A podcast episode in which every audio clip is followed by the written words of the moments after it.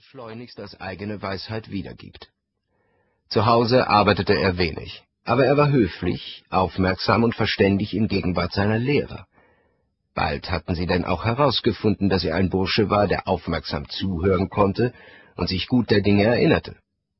Ja, so merkwürdig es mich berührte, als ich zuerst davon hörte, sein Äußeres nahm damals für ihn ein und machte ihn beliebt.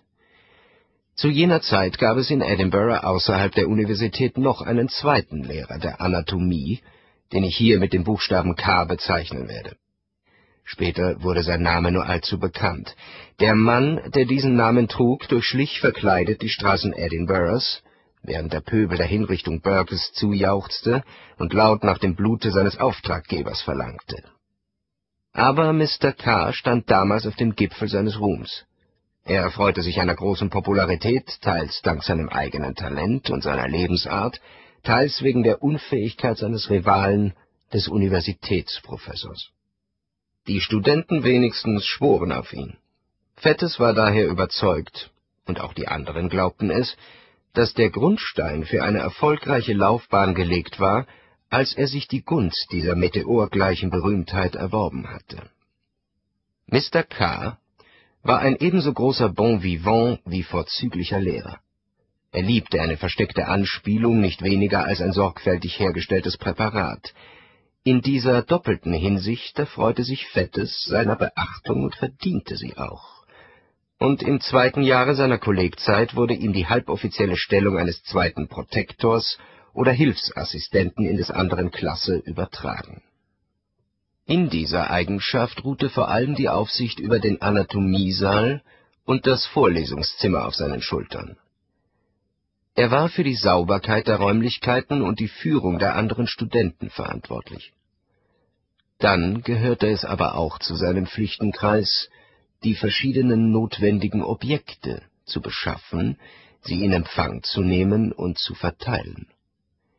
In Hinsicht auf diese letzte Obliegenheit damals eine äußerst delikate Sache, wurde er bei Mr. K. in dem gleichen Flügel und zuletzt in dem nämlichen Gebäude einquartiert, in dem sich auch der Seziersaal befand.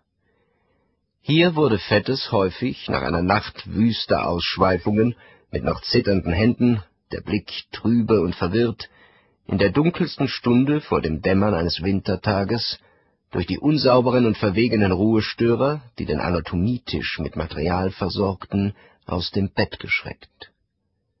Gewöhnlich öffnete er die Pforte drei Männern, seither berüchtigt durch das ganze Land.